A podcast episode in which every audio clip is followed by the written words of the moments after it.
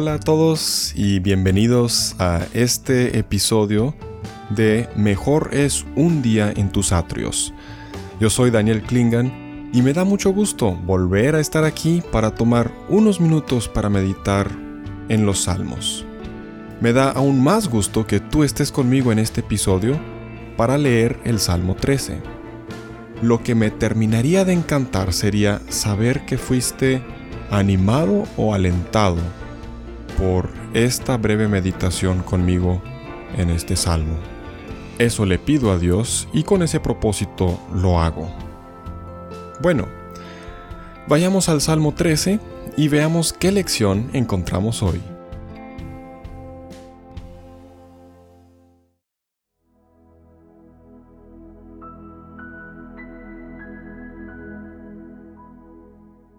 ¿Hasta cuándo, Señor, me seguirás olvidando? ¿Hasta cuándo esconderás de mí tu rostro? ¿Hasta cuándo he de estar angustiado y he de sufrir cada día en mi corazón? ¿Hasta cuándo el enemigo me seguirá dominando? Señor y Dios mío, mírame y respóndeme, ilumina mis ojos, así no caeré en el sueño de la muerte. Así no dirá mi enemigo, lo he vencido. Así mi adversario no se alegrará de mi caída. Pero yo confío en tu gran amor. Mi corazón se alegra en tu salvación. Canto salmos al Señor.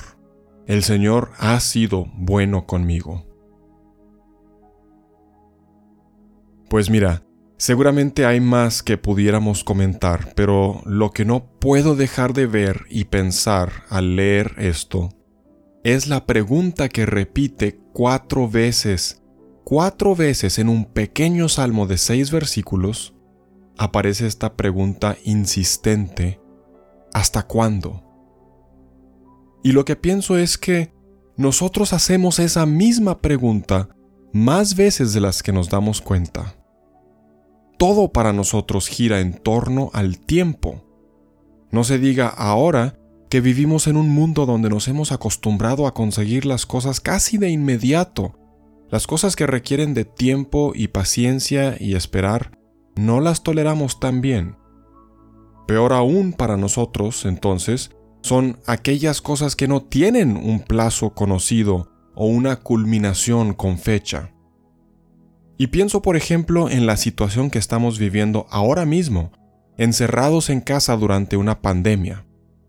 Para los que a lo mejor llegan a descubrir este podcast en un futuro distante o en una galaxia muy lejana, estamos ahora a 28 de abril del 2020 y hay situación de pandemia en el mundo por un virus que no me acuerdo cómo se llama. Perdonen la interrupción. Sí, decía que estamos encerrados en casa durante una pandemia. Y aunque se ha investigado mucho este virus, y ahora hay mucho más conocimiento al respecto que hace cinco meses, una pregunta que aún no sabemos responder es ¿hasta cuándo? Y esa es la que nos mata. Las preguntas que no sabemos responder nos afectan tanto porque dejamos de sentir que tenemos el control. ¿Hasta cuándo voy a estar en esta incertidumbre? ¿Hasta cuándo la economía irá a mejorar? ¿Hasta cuándo voy a tener ese trabajo que no me gusta? ¿Hasta cuándo Dios me va a dar lo que le estoy pidiendo? ¿Hasta cuándo dejaré de batallar con mis finanzas? ¿Hasta cuándo podré tener casa propia? ¿Hasta cuándo tendré que aguantar a esos vecinos? ¿Hasta cuándo voy a estar sufriendo con esta enfermedad? ¿Hasta cuándo voy a sentir que finalmente Dios me escuchó y me sacó de la situación que me tiene desesperado? ¿Hasta cuándo, Dios? ¿Hasta cuándo? Y luego de leer esta pregunta insistente cuatro veces en este salmo, te quiero recordar que Dios no está sujeto al tiempo como nosotros. Dios no ve desde nuestro plano y nuestras dimensiones. El tiempo a Dios le hace los mandados. Dios no está ni desesperado ni apurado porque ve todo desde afuera de la dimensión del tiempo, a diferencia de nosotros que sentimos que todo es regido por tiempo. Sé que me puedo emocionar y alargar mucho este episodio, pero para mantenerlo breve como prometimos, quiero solo llegar a dos puntos que podamos recordar durante estos próximos días. Número uno, diría esto. No esperes a que llegue ese cuándo para empezar a vivir el presente. Si esperas a que llegue ese momento tan deseado, habrás perdido el enfoque de la vida que es diaria. Dios está haciendo algo hoy, y si nosotros solo podemos pensar en eso que esperamos en el futuro, no podremos darnos cuenta de la obra que Dios está realizando a diario y sus propósitos que está cumpliendo ahora, y quizás tampoco podremos ser partícipes de esa obra por lo mismo. Vive hoy, vívelo al máximo y toma la decisión que también tomó el salmista en este salmo diciendo, Cantaré salmos al Señor, Él ha sido bueno conmigo.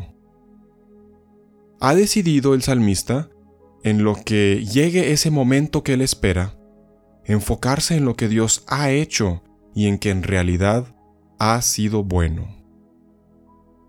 Por otro lado, hablando de aquellas cosas por las que estamos esperando, de las que no tenemos control y sobre las que nos preguntamos ¿hasta cuándo? En esas cosas, aprendamos a no limitar a Dios al tiempo. No le pongamos plazos o fechas de caducidad, por más obvios que parezcan. Quizás pensamos, si no me caso antes de los 40, ya será muy tarde. O, si no me llega ese pago para el sábado, ya no llegó a tiempo. O si Dios no me defiende ahora mismo, todo esto será un fracaso y me veré derrotado ante mis enemigos y mi Dios quedará desacreditado. Pero, ¿sabes? Eso lo pensamos porque estamos atados al tiempo y porque no entendemos el plan de Dios, que por cierto, sus intenciones y planes solo son cosas buenas y para nuestro bien finalmente. Entonces, Cultivemos esa fe en un Dios bueno, que sabe lo que hace y no actuará tarde, pero tampoco necesariamente actuará en el tiempo que nosotros pensamos. Y como el salmista expresa en este salmo, recordemos que al final, el que sí tiene el control es bueno y es amor. Dice, pero yo confío en tu gran amor, mi corazón se alegra en tu salvación. El otro día escuché una canción en Spotify que decía esto. Dios es demasiado sabio como para equivocarse, demasiado bueno como para ser cruel. Así que cuando no entiendas, cuando no veas su plan y no puedas discernir su obrar, confía en su corazón. Confía en su corazón, que Él es bueno y no sabes lo que está haciendo, pero sabes con qué intención lo va a hacer. Es bueno y es amor, dice el salmista, pero yo confío en tu gran amor. No sé hasta cuándo, pero confío en tu gran amor. Mi corazón se alegra en tu salvación, en el hecho de que me vas a salvar, porque confío en tu amor. Así que, amiga, amigo, sigue pidiéndole a Dios eso que esperas, pero no le pongas plazos.